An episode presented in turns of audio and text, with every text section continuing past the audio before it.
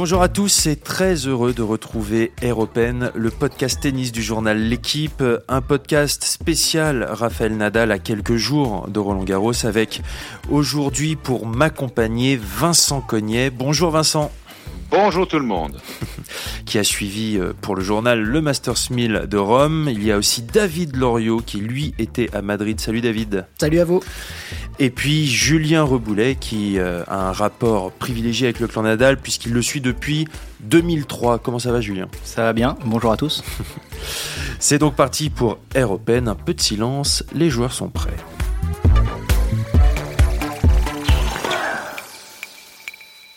Nous allons nous concentrer donc sur Raphaël Nadal, son rapport à la terre battue, puis bien sûr à Roland Garros, mais on va commencer par le début. Nous en France, euh, la même année, euh, la, génération 86, on avait un jeune espoir nommé Richard Gasquet. Euh, à 9 ans et quelques, je crois, il est annoncé par une partie de la presse comme un, futur grand champion. Est-ce que c'était le cas pour Raphaël Nadal en Espagne, Julien? Pas, pas du tout dans la, dans la même mesure que ce qui est arrivé à Richard Gasquet, qui s'est retrouvé en une de, Tennis Magazine, ce qui était complètement incroyable à, l'âge de 9 ans, et, donc il reparle souvent d'ailleurs euh, aujourd'hui comme quelque chose qui a peut-être été un peu lourd à porter pour lui. Euh, Nadal, il a été fort jeune, effectivement, mais, mais pas du tout avec cette exposition-là. Et pourtant, il a affronté euh, Richard Gasquet au Petit très tôt, à 12 ans, 13 ans. Et donc, il, on savait déjà que ces deux-là euh, allaient sans doute s'accompagner à un bon moment euh, euh, dans leur carrière, mais en Espagne, il y a deux différences. Déjà, le tennis est, peut-être moins exposé qu'il l'était à ce moment-là en France. Et puis il y a quelque chose de très important. Il y a deux choses, c'est qu'en fait, Rafael Nadal, il, a grandi sur une île. Il n'était pas dans une près, près de Barcelone. Enfin voilà, c'était quand même dans son coin. Euh, et puis, je pense que, euh, on en reparlera aussi après un peu sur ce qui explique peut-être aussi sa trajectoire. Il est quand même issu d'une famille qui connaissait le sport de haut niveau, avec notamment un oncle, euh, Miguel Angel, qui jouait au FC Barcelone. et je pense que c'est une famille qui a très tôt su tout ce qu'il fallait mettre en place, tous les, tous les pièges peut-être dans lesquels ne pas tomber pour que on, se concentre sur l'essentiel, c'est-à-dire la progression sportive, la construction d'un athlète on, a, tu l'as dit, d'ailleurs, ce, match contre Richard Gasquet au Petit As, c'est la seule victoire de Richard contre Rafael Nadal à, ce jour. Euh, d'ailleurs, au Petit As, donc il fait finale contre Richard Gasquet avec un an d'avance, j'ai envie de dire, et puis il gagne l'année d'après euh, face à un autre Français, Julien Gély, que voilà, moi je connais puisque c'est ma génération. J'avais envie de revenir sur cette notion de, clan. Euh, toi, Vincent aussi, qui a suivi euh, tout son développement, cette notion de famille, elle est très importante jusqu'à, euh, bah, bien sûr, son mentor, son formateur, Tony Nadal.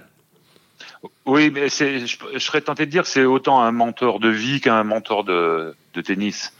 C'est-à-dire que je pense qu'il a été très important dans la construction euh, de la personne Raphaël Nadal, de sa manière d'envisager son sport et son boulot, avec à mon avis à la base deux choses qui font, qui caractérisent euh, Nadal, qui font de lui un très grand champion, c'est une vraie humilité, je pense, et une capacité de travail euh, largement au-dessus de, de, la moyenne, parce que tous les mecs qui ont tapé avec lui, à commencer par Richard, qui été allé taper une année en décembre, je crois, euh, chez lui à Manacor euh, sont euh, sont totalement sidérés par l'intensité que Nadal est capable de mettre à l'entraînement. Et je pense que ça, c'est quelque chose qui lui a été inculqué par son oncle, en particulier, et puis cette humilité, quoi, qui, qui fait qu'il il considère que le travail est la base, il ne prend aucun adversaire par-dessus la jambe.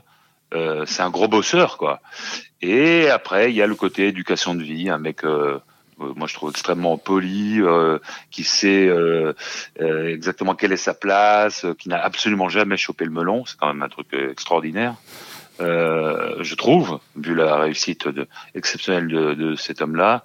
Et voilà. Donc, je pense que Tony est un personnage évidemment clé, mais dans les deux aspects, l'homme et le joueur. Et je rejoins totalement ce que, ce que dit Vincent, parce qu'il a fallu que les parents de Raphaël Nadal, justement, confie cette mission, ce rôle à, Tony. C'est-à-dire qu'ils ont vite compris, il a quand même une scolarité normale jusqu'à, jusqu'à, jusqu'au début de l'adolescence, mais ils ont vite compris que si ça marchait bien, en gros, ils allaient un peu perdre leur petit garçon, et que donc euh, Tony serait effectivement euh, pas seulement l'entraîneur, mais, euh, mais l'éducateur.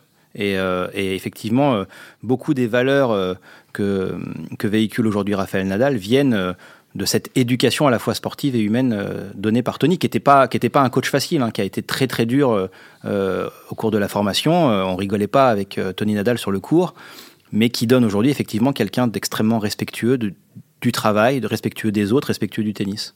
D'ailleurs, je trouve que sur le terrain, quand il arrive, enfin, et moi je, suivais son développement, mais à, distance, puisque on jouait pas les mêmes tournois, mais euh, il n'avait pas les, il avait pas des comportements de jeune. Il avait pas, il faisait pas les mêmes erreurs. Il faisait pas, on, voilà, on sentait vraiment qu'il était déjà euh, conditionné et euh, et qu'il était déjà à part. Est-ce que David, tu avais, avais ce sentiment aussi?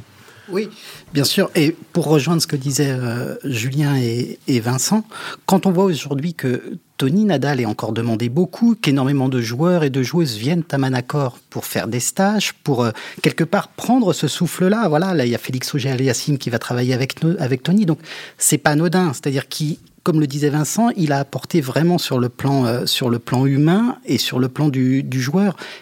Et ça a sans doute permis de le construire et de lui donner, lui apporter une maturité très tôt. Effectivement, dans les attitudes, il y avait de la conviction, il y avait de l'envie, mais il n'y a jamais eu de, prétention chez Raphaël Nadal et c'est ça qui est assez remarquable parce qu'il a gagné très vite, très tôt, et malgré tout, il est toujours resté effectivement dans cette attitude de je veux progresser encore, je veux avancer encore, mais je suis jamais arrivé et ça c'est assez remarquable. Antoine, tu mets le doigt sur quelque chose de très important qu'on a oublié aujourd'hui parce qu'il est devenu euh, le joueur qu'il est devenu. Mais au début, Raphaël Nadal, il impressionne pas tellement par son tennis. Euh, il impressionne pas par son lift, il impressionne surtout pas par sa puissance, parce qu'il en a pas du tout, en fait. Il impressionne effectivement par un comportement qui, qui tranche énormément avec les autres. C'est un gamin qui ne parle pas sur le cours, qui ne se plaint pas en train de refaire le point d'avant, en train de bavarder, qui déjà ne maltraitait jamais son matériel, et qui toujours, en fait, euh, et c'était vrai au football qu'il a pratiqué avant, même quand il était avec ses copains et qu'il jouait contre une équipe de 2-3 ans de plus ou qui était censé leur coller 7-0, à 7-0 à 10 minutes de la fin, c'était le seul qui pensait encore que c'était pas foutu. Et en tennis, c'était pareil. En fait, il impressionnait parce que, parce que même s'il était loin, quand il a fait, en fait, il a fait très très tôt ses premiers tournois pro. À 15 ans, déjà, il est balancé euh, là-dedans alors qu'il n'a pas du tout commencé finalement, sa, enfin en tout cas bien amorcé sa croissance, euh, ni sa construction athlétique. Euh, et, c'est un enfant, c'est un enfant qui joue contre des gars de 23 ans, qui sont sur les, à l'époque c'était des satellites, qui sont euh, qui sont 300e, 500e, et c'est un enfant, donc il est censé se prendre 1 et 1 à chaque fois.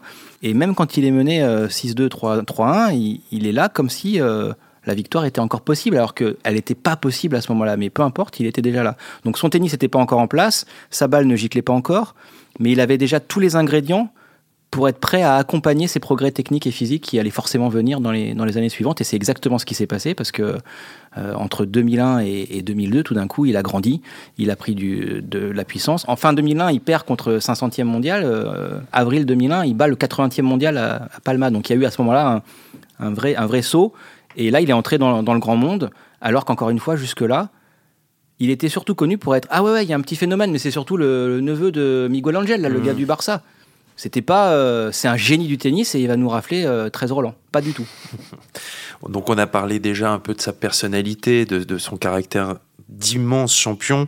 On va se pencher un petit peu sur le jeu, euh, son jeu sur terre battue. Maintenant, on le disait, à la base, pas le joueur puissant qu'on connaît aujourd'hui qui domine les échanges avec cet immense coup droit, peut-être le plus grand coup droit de tous les temps, euh, parce que atypique, parce que pas forcément euh, joli d'un point de vue technique, mais ça en devient joli quand, c'est si efficace. Euh, on va commencer par le début. Il était un énorme défenseur. On a, on a, on a le souvenir de, de ces images, de ces highlights où on le voit ramener des balles que voilà, je pense que jusqu'à maintenant, jusqu'à, enfin voilà, ce qu'il arrive au plus haut niveau, on n'avait jamais vu un joueur couvrir comme ça le terrain. Euh, il a commencé avec cette couverture de terrain exceptionnelle, et puis aujourd'hui, c'est lui l'attaquant, c'est lui qui mène le jeu. Comment, comment on, on explique une telle évolution, euh, David? Bah, j'ai envie de dire, on l'explique aussi déjà par l'âge avançant, entre guillemets. C'est euh, malheureusement inévitable pour tout le monde. Euh, voilà, au début, effectivement, ces qualités remarquables euh, d'athlète, de, de coureur, euh, d'endurance font qu'il est euh, défensivement, effectivement, assez incroyable. Et comme le disait, comme le disait Julien, effectivement, il n'est pas puissant au début. Donc, techniquement et tactiquement, il sait qu'il va avoir du mal à faire la différence offensivement. Donc, bah voilà, il est, euh, il est euh, défensivement assez, euh, assez imprenable et, et ses qualités s'expriment de ce côté-là. Ensuite, voilà, l'âge aidant, il sait très bien qu'il a, il va, il va y avoir un moment une nécessité de raccourcir les échanges, quoi qu'il arrive. Donc, il retravaille son service, il tente de l'améliorer euh, énormément. Il est beaucoup plus agressif également en revers. Donc, son coup droit déjà se met en place, il gagne en puissance et en coup droit, il commence à faire largement la différence. Sa balle gicle beaucoup. Mais surtout aussi, il devient beaucoup plus, euh, beaucoup plus puissant et beaucoup plus agressif en revers. Donc, je crois qu'effectivement, et l'évolution du jeu de toute façon qu'il a toujours prôné et l'âge aidant ont fait qu'il est devenu effectivement de ce défenseur intraitable aujourd'hui un attaquant euh, et puis un, joueur sur terre battue largement capable de, mener, euh, de mener les échanges et de mener le point. Oui. Vincent, est-ce qu'il n'y a pas aussi euh, cette... en fait, il a gagné assez tôt sur terre battue et puis en fait, ça lui a pas suffi. Il a eu envie de gagner sur d'autres surfaces, sur des surfaces rapides. Et donc, est-ce qu'il n'a pas fallu aussi que son jeu évolue dans ce sens-là? C'est exactement ça. C'est-à-dire que je pense que je pense qu'il y a plein d'éléments. Il y a d'abord l'évolution du jeu adverse qui fait que je pense qu'il s'est assez vite rendu compte qu'avec le jeu entre guillemets de 2004-2005, il irait pas très haut. Il irait pas très loin à passer sa vie à défendre.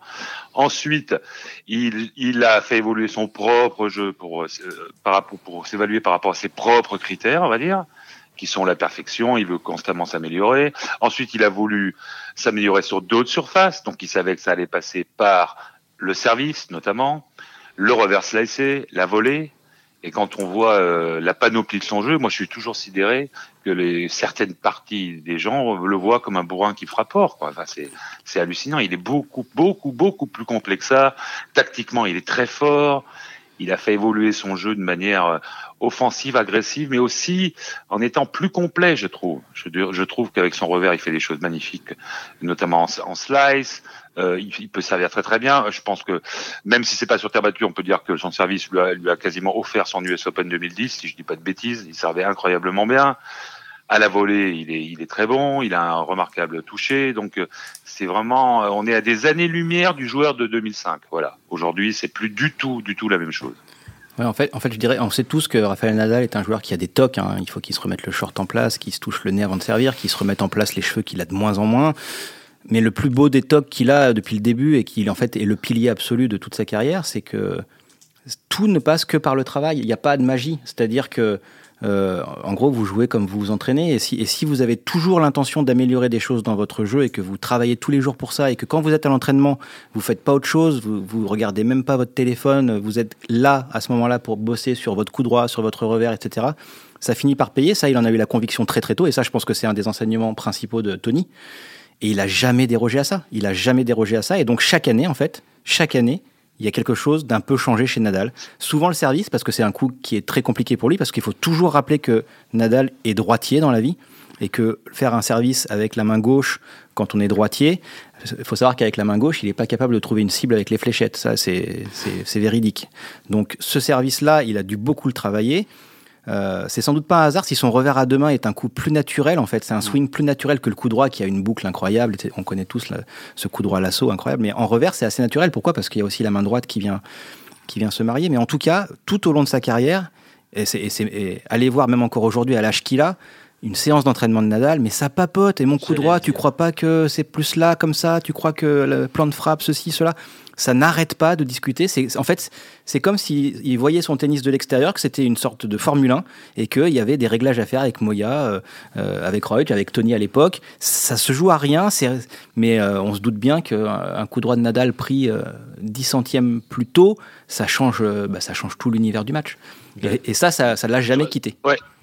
Oui, je rajouterais juste un tout petit truc sur l'évolution. Je, je, pense que euh, ces victoires à Wimbledon en 2008 et à l'US Open en 2010 ont été importantes dans le sens où ça l'a conforté dans euh, le besoin et la nécessité de, de faire évolution au jeu et ça lui a apporté une preuve du fait que ça marchait. Ouais, ça, ça a validé le euh, travail. Ça a validé le travail, voilà. Et je pense que ce sont deux, deux victoires, à mon avis, importantes dans le sens où ça valide son boulot, mais ça aussi, ça, lui prouve qu'il faut continuer à bosser et que ça marche. Voilà. Justement, juste pour revenir sur ce que vous disiez sur cette, euh, cette soif intarissable de travail, en 2019, quand il a ce coup de moins bien au printemps-été, en termes de motivation, Carlos Moya dit à ce moment-là, je l'ai jamais vu comme ça. J'ai jamais vu Raphaël Nadal à ce point si bas en termes de motivation. Carlos Moya, il va décider de plus travailler, en gros, parce qu'il sait que de toute façon, quand Raphaël Nadal va avoir retrouver la motivation, il va revenir au travail parce que, bah voilà, parce qu'il l'a jamais. Et Carlos Moya dit à ce moment-là, on a passé plus de temps à discuter, à remettre le jeu en place, à le persuader qu'il pouvait aller encore plus loin, que de temps passé sur le terrain pendant 3 à 4 semaines. On a beaucoup plus discuté que travaillé sur le terrain, mais c'était nécessaire parce que Raphaël en avait besoin et parce qu'on savait de toute façon que lorsque la motivation serait revenue, il retournerait au travail avec la même envie que lorsqu'il avait 13 ou 14 ans. Surtout euh, pour aller aussi dans le sens de, Julien sur le côté gaucher-droitier, pour les gens qui le suivent sur les réseaux sociaux, on le voit jouer au golf, il joue en, droitier, donc euh, comme un revers à deux mains de, de gaucher, donc à mon avis, c'est pas anodin. Tout à fait. Euh, on a commencé à évoquer Carlos Moya, qui a repris le flambeau, euh, j'ai envie de dire, derrière Tony, même s'il y a eu des années en commun. C'était un modèle pour Rafa quand il, quand il était jeune. Est-ce que quand il a repris le flambeau, Carlos, il a changé des choses, il a changé un fonctionnement, ou alors il a pu s'assurer une continuité par rapport au style Tony? On, se, doute bien que, Nadal n'est pas un homme de révolution. Il y a une de ses grandes fiertés, il nous avait confié ça une année, c'est j'ai jamais viré personne. Euh, il, y a, la famille, il y a la famille des amis, il y a la famille des gens de confiance. Et euh, ça, ça compte énormément pour lui. C'est quelqu'un qui est trop, euh, trop inquiet de, la nouveauté pour ne pas se reposer sur, sur ça. Et surtout, non seulement bien sûr qu'il est inquiet de la nouveauté, mais ça montre aussi une grande maturité sur le choix des personnes qui l'accompagnent. C'est-à-dire que s'il les a pas virées, c'est qu'elles étaient compétentes, c'est qu'elles étaient bonnes.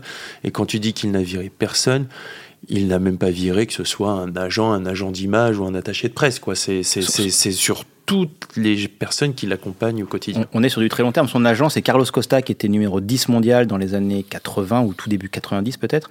Euh, c'est son agent depuis qu'il a 13 ans. Voilà, ça n'a jamais changé. Son communicant, il est là depuis 15 ans. Enfin, c'est euh, c'est vrai que tout, tout, ça est très stable chez lui et que ça compte, euh, ça compte énormément. Après, pourquoi à un moment donné il arrête Alors, je je pense qu'il y a une conjonction de pas mal de choses. Hein. Tony Nadal qui veut peut-être moins voyager, euh, Raphaël Nadal qui est quand même loin d'être un gamin, et, et, forcément le lien qui a été créé depuis toutes ces années est un lien un peu paternel malgré tout. Et à un moment, il y a sûrement eu, il y a quand même sûrement eu des discussions où ils n'étaient pas d'accord, ou voilà, et puis où ils disaient Attends, je fais quand même ce que je veux maintenant, t'es gentil, ok, c'est grâce à toi si j'ai 10, 12, 13 grands chelems à ce moment-là. euh, mais euh, voilà, je sais aussi. Et puis, et puis Moya, qui était effectivement son, son modèle, c'est quand même génial quand on est un gamin de, de voir que sur la même île que soi, on a un numéro un mondial du sport qu'on pratique. Ça, ça prouve que c'est possible, et je pense que ça compte beaucoup dans la construction mentale notamment. Ils s'entendaient très bien, ils ont, ils ont vécu un moment extrêmement fort fin 2004 en gagnant la Coupe Davis ensemble. Euh, alors que Nadal n'a encore jamais joué Roland Garros à ce moment-là. C'est un moment très important. Il bat Roddick, qui était quand même encore un très grand joueur, même si la terre battue n'était pas sa meilleure surface. Il le bat, le match est superbe. Il fait preuve d'un d'un mental très impressionnant pour son âge et, c'est un vrai coup d'envoi. Et après, il gagne Roland Garros. Donc ça, c'est avec Moya et c'était un peu la fin de Moya, vers la fin de Moya. Donc euh, la transmission, elle était là déjà. Et puis Moya, quand on arrive sur un tournoi du Grand Chelem et qu'on est en quart, en demi, eh ben, il sait plus que plus que Tony à des moments où, on peut ressentir une pression différente ou pourquoi on va mal dormir ou voilà c'est des discussions en fait euh, un peu d'égal à égal sur ces ressentis là que Tony qui lui a été je pense au mieux euh, moins 15 enfin en équivalence qui a été champion des balles de ping-pong hein, quand même faut le signaler mais mais c'est pas la même chose c'est pas la même chose. Donc euh, sûrement sûrement que cette complicité là qui existe en plus depuis très longtemps bah, c'était la suite logique pour Nadal. Et effectivement il est passé en fait d'une relation un peu, un peu paternelle à une relation un peu fraternelle. Et je pense que c'est ce dont il avait besoin euh, en, avançant dans l'âge. Oui, je rajouterais juste un, euh, juste un petit truc sur euh, Moya, c'est un ressenti personnel. J'ai toujours trouvé que c'était un mec très très cool et très sympa. Et je pense que je me demande s'il n'a pas un effet aussi pour rassurer euh, Nadal, qui est un grand inquiet, comme tout le monde le sait, euh, quand euh, quand ça va un peu moins bien, ou comme le dit Julien, dans, quand on arrive au demi ou au final de Grand Chelem, je me demande s'il n'a pas aussi un côté rassurant par son côté cool. Et, impression personnelle, hein, mais sûrement. Et pour et pour enchaîner là-dessus, c'était aussi, je pense, la meilleure façon de baisser un petit peu les doses de travail aussi, parce que ça, on l'a très souvent entendu euh, dire que effectivement, il s'entraîne plus du tout comme avant. Il pouvait passer 6, 7 heures sur le cours. Euh, aujourd'hui, c'est 2 heures et demie. Alors c'est bon, 2 heures et demie de Raphaël Nadal. Euh, et n'essayez pas de les faire quand même. Mais c'est beaucoup plus qualitatif que quantitatif, et peut-être aussi que Moya était plus ouvert à ce rythme-là que Tony, qui, bah, qui, a, qui a obtenu tout ce qu'il a obtenu avec notamment les quantités. Il y a aussi, bien sûr, la dimension physique de Rafael Nadal, on en a parlé, il y a le corps. Euh, et moi, euh, alors il dégage énormément de force, mais j'ai envie de me poser la question, est-ce qu'il souffre, Rafael Nadal? Et même si on sait qu'il a eu des blessures, on n'a pas l'impression que son corps fatigue. Est-ce que c'est le cas? À mon avis, euh, il a mal. je pense qu'il a mal et que ça fait au moins 15 ans que ça dure. Euh, il a eu une très grave blessure au pied, euh, je crois que c'est en 2006, si je ne me trompe pas. alors, tous les détails médicaux, on les, les a peut-être pas, mais c'est quelqu'un qui, mesure quand même 1m85 et qui, selon les périodes, doit être pas loin de 85 kilos aussi, hein. mhm. euh, mais qui chose que du 42. Alors c'est pas énorme par rapport à ce gabarit-là. Donc euh, sur les pieds, il y a peut-être une faiblesse euh, chronique depuis longtemps. Et d'ailleurs, il a des semelles adaptées. Ouais, on sent qu'il a un rapport spécial avec même avec ses chaussures. il a déjà changé de modèle de chaussures pendant pendant des grands chelems parce que son équipementier voulait lancer un, un, modèle et finalement il s'est rendu compte que ça ne lui convenait pas. Donc on sent que les pieds effectivement c'est un, sujet très sensible avec des semelles fabriquées bien sûr sur mesure, sur mesure dans l'usine euh, de Nike, enfin de, son équipementier. chaque année, c'est quelque chose de très important. Et bien sûr, il a enchaîné, on sait tous qu'il a enchaîné beaucoup de blessures. Alors, c'est parti des pieds, mais euh, tout ce qu'il a eu aux, différents genoux, c'est forcément lié à une surcharge euh, à un moment donné sur les membres inférieurs. Et avec, avec l'intensité qu'il met dans, ses frappes et dans ses déplacements, ouais, il a sûrement très très mal et il a sûrement un, un seuil de tolérance à la douleur totalement extraordinaire. Ouais, je crois, je crois effectivement, si on prenait la, carrière de Nadal et toutes les blessures qu'il a accumulées, enfin, son corps est cabossé, ça c'est une certitude. Et voilà, je dirais, il y a quoi? Il y a la hanche droite et l'auriculaire gauche qui n'ont pas été touchés depuis le début de sa carrière, peut-être. Donc c'est quelque chose d'assez remarquable. Et ça, ça, ça, renforce encore le, le, le comment dire, le, prestige de la carrière qu'il a, qu'il a pu, euh, qu'il a pu accomplir jusqu'ici et des titres gagnés, parce que comme le disait Julien, il a été blessé tout le temps, constamment, quoi, quasiment. Et il, est, euh, et il en est revenu à chaque fois, il s'est battu. Et euh, je pense qu'il a un seuil de tolérance, effectivement, à la douleur qui est largement au-dessus de la moyenne. Oui, parce que sur 20 grands chelems, il a bien dû en gagner quelques-uns avec des douleurs, avec même des blessures. Enfin voilà, on a vu euh, Novak Djokovic qui a vraisemblablement gagné l'Open d'Australie cette année avec une déchirure aux abdos. donc ça a bien dû arriver à, à Rafael Nadal. Ça, ça, doit grincer un peu de mm. partout. Et mais, mais, sur le physique, c'est très. Là, je reviens aussi sur ce que disait Vincent. Euh, ceux qui vont pas trop être fans de ce que représente Nadal vont le considérer comme un bourrin, et c'est très loin d'être le cas. Et même sur la dimension physique, euh, je pense qu'aujourd'hui, il y a au moins une dizaine, si c'est pas plus, de joueurs qui auront plus d'endurance que Rafael Nadal. Pourquoi est-ce que quand même quand il arrive à Roland Garros, euh, on se dit bah, c'est bien pour lui, il y a les 5-7 C'est pas tellement sur la dimension physique, c'est sur sa capacité incroyable à maintenir une intensité mentale sur cette durée-là, qui fait que parfois il va se faire balader par un Rublev, euh, même par un Tsitsipas, parce que parce que tennistiquement ils vont jouer plus fort que lui, plus vite que lui, ils vont bouger mieux que lui, mais il faut tenir ça sur 3 sets entiers mentalement. Et ça, euh, ben, on voit bien depuis 15 ans que que Rafael Nadal est au-dessus de tout le monde là-dessus, parce que parce qu'il va être du premier au dernier point avec cette intensité mentale-là, indépendamment de tous ces bobos qu'on évoque et qu'il a forcément encore à l'heure où on parle. Et il a d'ailleurs un, des personnages clés de son entourage, c'est euh, Raphaël Maïmo, son, kiné, euh, voilà, euh, qui, passe plus de temps avec lui que Madame Nadal. ça, ils, en rigolent ensemble, mais c'est vrai que ils ont même pas besoin de parler. Quoi. Je pense qu'un coup d'œil de Nadal et, et, Maïmo, c'est exactement euh, ce qu'il va devoir faire dans la foulée, quel massage il va devoir prodiguer, ou, quel coup de fil il va devoir passer, ou est-ce qu'il faut entrer en contact avec euh, le docteur Ruiz Cotoro de la Fédé. Enfin, en fait, on en revient un peu à cette histoire de... C'est de la mécanique de précision. Euh, il a des ingénieurs autour de lui qui sont qui connaissent par cœur la machine et, et ça explique ça explique qu'il soit encore là à, à l'âge qu'il a et avec le jeu qu'il a pratiqué et le nombre de blessures qu'il a qu'il a essuyé. Euh, non, je, je, voulais juste rebondir sur un truc qu'a dit Julien, qui est que effectivement, je trouve qu'un bon exemple de ce que vient de dire Julien sur sa capacité à résister, c'est le quart contre Zverev à Rome, euh, où le Zverev tapait à la fois plus vite et plus fort que lui, et, et il a gagné sur d'autres choses que sur le jeu sur une capacité à être solide à chaque instant, à ne jamais rien montrer, à passer outre.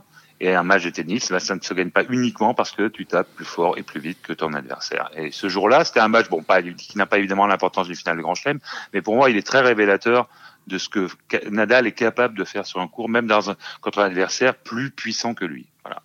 Raphaël Nadal et Roland Garros, alors euh, bien sûr un rapport euh, d'amour. Euh, il va y avoir d'abord, d'ailleurs, y avoir une statue qui va être érigée à, l'effigie de, l'espagnol. petite question comme ça, petit quiz de rapidité. Combien de matchs Raphaël Nadal a joué à Roland Garros hors cours Suzanne Lenglen et cours Philippe Chatrier dans sa, toute sa carrière? Un. Bravo Julien. Lars Burgsmüller, le premier Exactement, cours numéro 1 qui n'existe plus aujourd'hui. Je trouve, que, je, trouve que, je trouve que cette stat pose un homme quand même avec un, avec un endroit. Euh, donc bravo à Julien. Euh, donc je disais un rapport Mais nous, on n'était pas nés avec des ouais, voilà, ça, beaucoup plus jeune. Euh, un rapport particulier avec ce stade. Euh, le public français aujourd'hui adore, adule Raphaël Nadal, euh, encore plus quand Marc Maury, le speaker du, du, cours Philippe Chatrier, égrène le palmarès de, de, l'espagnol à la porte d'Auteuil. Est-ce que ça a toujours été le cas, ce rapport d'amour et d'adoration avec, avec le public, Vincent? Euh, non, pas, pour une raison très simple, c'est que les débuts de, de, Nadal à Roland Garros, hormis la, finale contre Puerta en 2005, bah, c'est contre Federer. Et donc bon, on peut pas lutter quoi. Donc de toute façon, euh, euh, il partait déjà euh, le pauvre avec un désavantage euh, vis-à-vis du public qui était énorme et c'était perdu d'avance quoi. Et donc, mais il a, je pense qu'il a gagné la, la, la sympathie et l'amour du public progressivement quoi, petit à petit. Il y a un avant et un après 2009. Petit à petit. Après, je serais tenté de rajouter que l'autre grand adversaire historique de Nadal à Roland Garros, c'est Djokovic. Et lui, c'est un peu l'inverse de Federer. C'est-à-dire qu'on peut pas dire qu'il soit spécialement adoré. Je pense pas qu'il soit adoré par le public. Et donc, la, la cote, euh, la cote de sympathie va plutôt pour Nadal. Voilà. Oui, je dirais, je dirais qu'il y a un avant et un après 2009. Alors, c'est lié ni à Federer ni à Djokovic, mais à Robin Soderling. Mmh.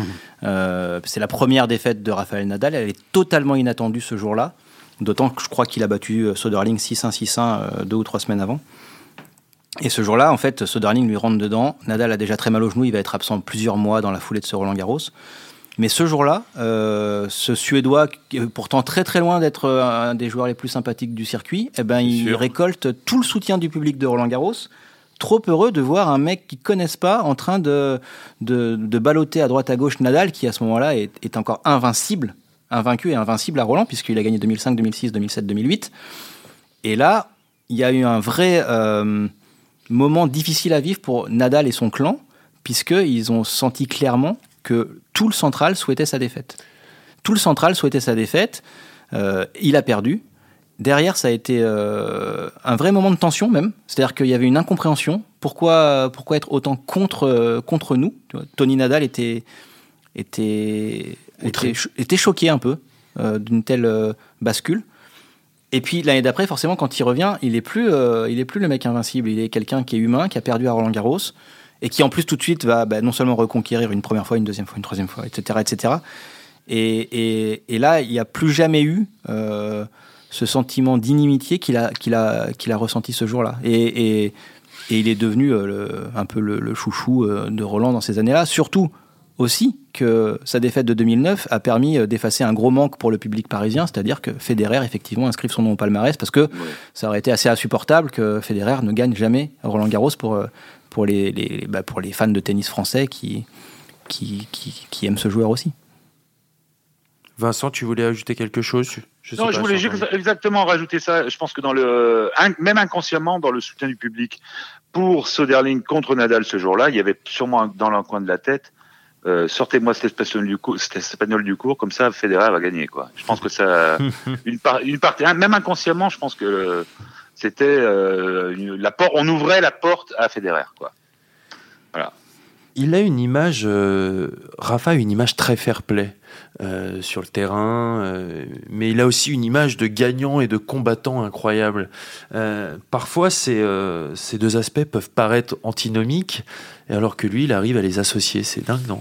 C'est, il y a, de toute façon, c'est là, on, on, approche presque de la schizophrénie, puisque puisque c'est un gars qui est prêt à laisser une jambe sur le cours, mais, euh, mais qui dans la rue, euh, si, euh, si sur, sur un trottoir il y a, y, a, un caniche, il va changer de trottoir parce que, comme il le dit, je suis pas sûr des intentions du chien. Alors je préfère traverser. S'il y a de l'orage, il sortira pas de chez lui. Il a longtemps dormi avec la télé allumée parce que sinon il était un petit peu inquiet. Voilà, c'est pas un gars hyper serein et hyper arrogant dans la vie. Hein. Il, il a pas du tout ces armes là. Et sur le cours, il est pas du tout arrogant, mais par contre, euh, c'est enfin, on en rigole avec cette expression, mais c'est le combattant de l'impossible. Il y a rien, il y a rien qui, il y a rien qui est inenvisageable pour lui et c'est c'est assez fou. Et son comportement, alors le fair play total, franchement. Euh, les, critiques qu'on peut adresser au, comportement, c'était pas tellement le sien, mais c'est du coaching. Il y a eu beaucoup de coaching parce que parce qu'on est dans un mode espagnol très euh, très volubile, très euh, très dans, dans, dans, dans l'expression orale aussi. et Tony, mais c'est pas le seul évidemment, mais Tony a très souvent parlé à Rafael Nadal pendant les matchs, ce qui a d'ailleurs parfois agacé Federer. Il y a eu quelques petites prises de bec, je crois à Monte Carlo en tout cas une fois, et sans doute ailleurs aussi. Mais là, on est on est plus sur un sur un comportement global. Euh, sur le cours en lui-même, euh, on n'a jamais vu euh, Raphaël Nadal, contrairement à, d'autres joueurs qu'on ne citera pas comme Thomas Verdich, entourer une marque qui n'a rien à voir avec l'endroit où a rebondi la balle, dans l'espoir que peut-être personne au monde n'ait vu le truc alors que ça sert à rien. Quoi. Donc là-dessus, il n'a jamais été pris en flagrant délit de, de comportement pas sportif. Bien sûr, il y a un autre, une autre thématique qui l'agace lui, c'est cette thématique du, temps entre, entre les points.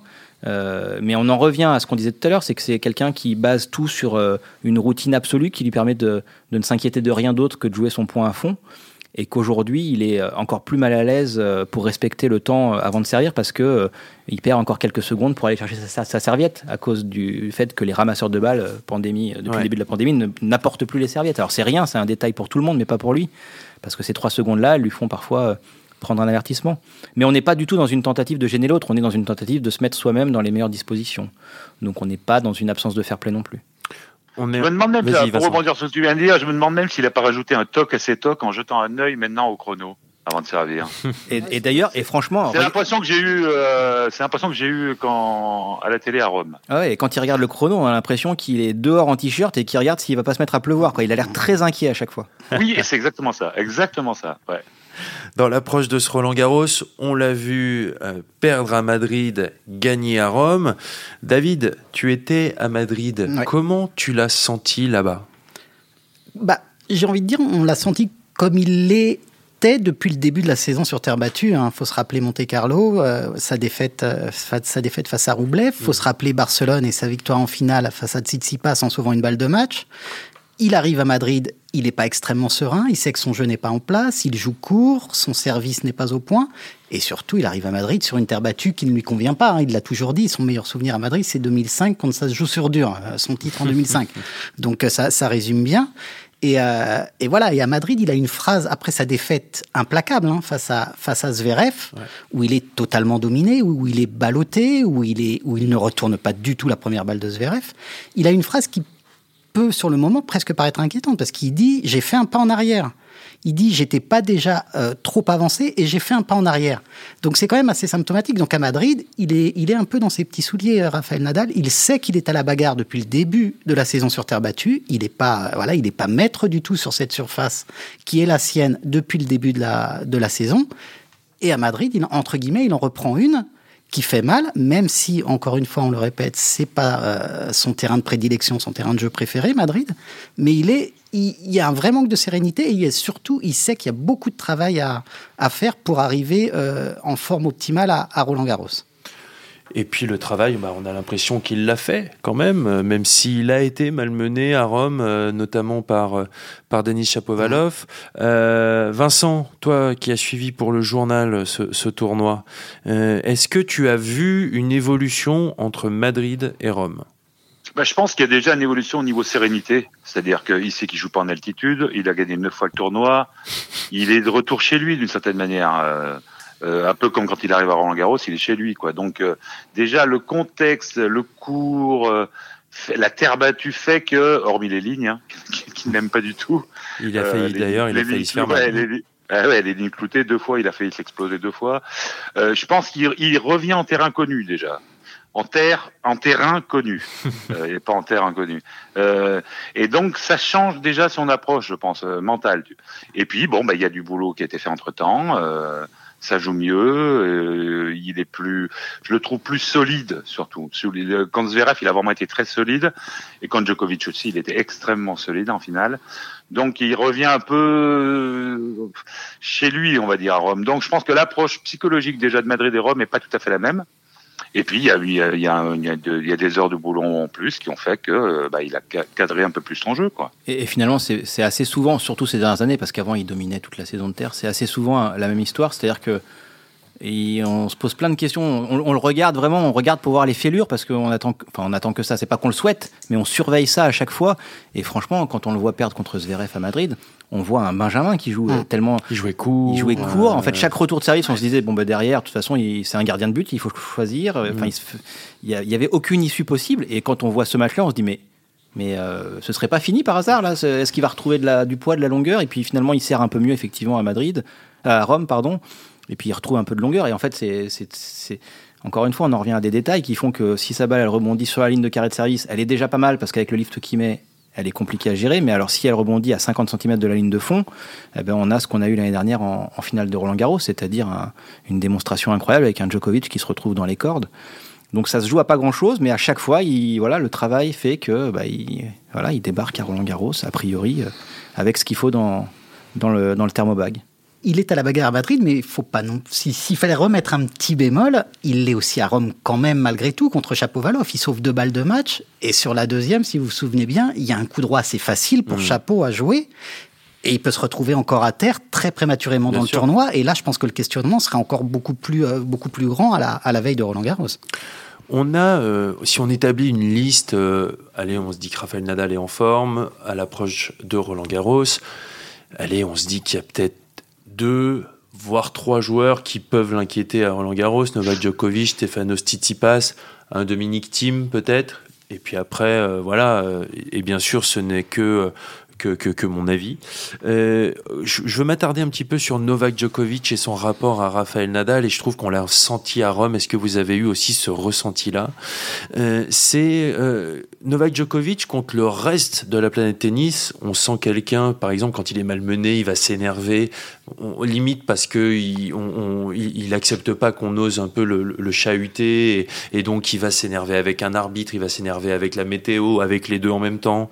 Enfin voilà. Contre Rafael Nadal, ça se passe pas et on sent que c'est le seul contre qui, d'ailleurs, euh, il l'appelle son plus grand rival de tous les temps. C'est aussi une jolie manière d'effacer euh, Roger.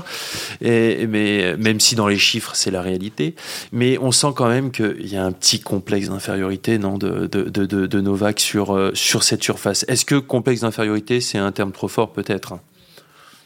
Pour moi, c'est un terme trop fort. Je, je verrais plus ça. je pense que Novak Djokovic est, est celui euh, qui connaît le mieux les clés euh, pour battre Rafael Nadal sur terre battue. C'est pas un hasard s'il l'a battu sept fois. Il les a. Il les a, il les connaît. Il sait qu'il les a en lui quasiment tout le temps. Je pense qu'il a été. Je pense que le, ce serait intéressant de lui demander presque, enfin sept mois après. Euh, je pense que le résultat de la finale de l'an dernier hmm. était une sorte de séisme complètement inimaginable pour lui, même s'il avait souffert un peu sur les tours d'avant. Mais il les a, les armes. Là même, il finit la finale à Rome.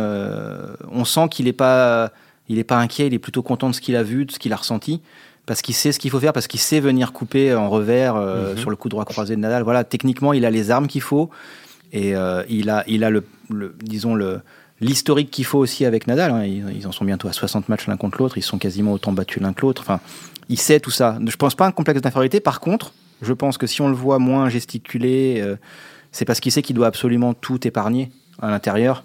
Euh, pour tenir le coup, euh, notamment sur terre battue. Il n'a pas d'énergie à gaspiller sur Exactement. Euh, et, et, je pense que c'est un de ces. Honnêtement, je pense que c'est un des. Bien sûr, il a sa chasse au, record du nombre de grands chelems, mais je pense qu'à chaque fois qu'il joue Rafael Nadal sur terre battue, c'est un défi qu'il adore. C'est un truc. D'ailleurs, il truc, le dit lui-même, c'est son plus grand défi. C'est monstrueux, c'est génial. Il sait qu'il l'a fait, il, sait qu'il peut le faire. Il aime ça. Il aime ça et, et je serais surpris qu'il ne rebatte jamais Rafael Nadal sur terre battue avant, avant, la fin de leur carrière. Messieurs, si vous voulez rebondir, allez-y. Hein. Non, c'est bon, euh, Vincent? Oui, oui, non, j'ai rien à rajouter par rapport à, Très bien. Julien. Je pense que le, le, le, le, la stat qui veut que je crois, euh, Nadal a gagné les cinq dernières fois sur Terre, c'est ça si, si je dis pas de bêtises. Mm.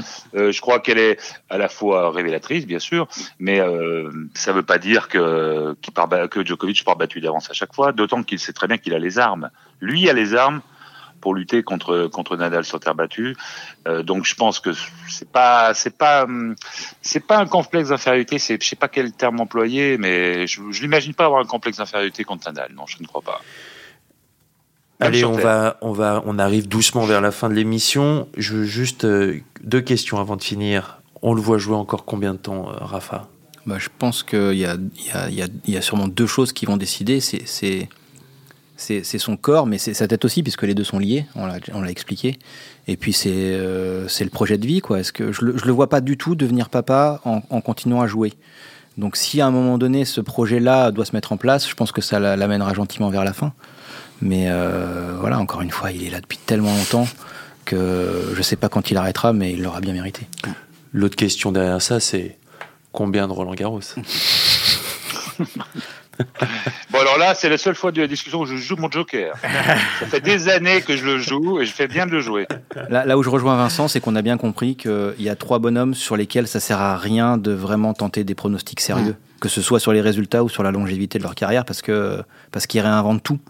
Euh, franchement, là, je me demande si Federer sera pas aux Jeux Olympiques de Paris, quoi. Euh, en fait, en fait, ça sert à rien. Euh, Nadal, Nadal, franchement, quand il, quand il finit sa finale à Roland Garros il y a sept mois, vous vous dites pas qu'il en a encore au moins trois dans, dans, Ouais. dans- dans les jambes tranquilles. Bien sûr. Mais après, vous le voyez se faire euh, complètement. Franchement, il s'est fait écraser par Zverev, quoi, à Ah, Madrid. complet. Et là, vous vous dites, non, mais là, il va falloir arrêter, ce serait dommage de. Et puis en fait, là, il va peut-être encore gagner Roland. Et puis à la fin, euh, s'il fait une finale aussi impressionnante, on se dira, ben, pourquoi il serait pas là l'année prochaine? Ouais, puis il y a une chose qu'il faut, qu'il faut signaler, c'est que ces trois monstres euh, sacrés du, du tennis, aujourd'hui, euh, ils gèrent leur saison, ils choisissent leur tournoi, ils sont plus à, voilà, à arpenter tous les tournois du monde pendant, euh, pendant 10 mois sur 12. Il y a une vraie gestion de carrière désormais, puisqu'ils sont tous les trois trentenaires et l'un, et l'un bientôt quarantenaire. Mais, euh, donc, cette gestion-là peut les emmener encore peut-être un petit peu plus loin que, que la normalité le voudrait. Donc, euh, donc effectivement, avec Rafa, je pense qu'il n'y a aucune perspective à, donner ou à, ou à élaborer. C'est pas, pas possible. Je pense qu'il peut effectivement aller encore en grappiller deux ou trois allègrement. J'avais eu la chance juste d'échanger avec le préparateur physique historique de, Rafael Nadal, qui est quelqu'un qui ne voyage pas du tout sur le circuit, qui s'appelle Joan Forcades. Et il m'avait dit, là, de toute façon, il faut avoir conscience que Rafael Nadal est entré dans la dernière phase de sa carrière. On était en décembre 2013. Euh, merci beaucoup, messieurs. On va avoir le, bonheur de vous lire euh, dans, les, dans, les, dans les jours et, les semaines qui arrivent. euh, pour, vous allez nous faire vivre le tournoi de Roland Garros dans les pages du journal L'équipe. Et puis, bah, nous, on se retrouvera aussi le mois prochain pour un prochain euh, numéro d'Air Open. Merci, messieurs. Bon tournoi de Roland Garros, bon tournoi de Roland Garros à tout le monde qui nous écoute et puis à très bientôt. À bientôt. À bientôt. À bientôt.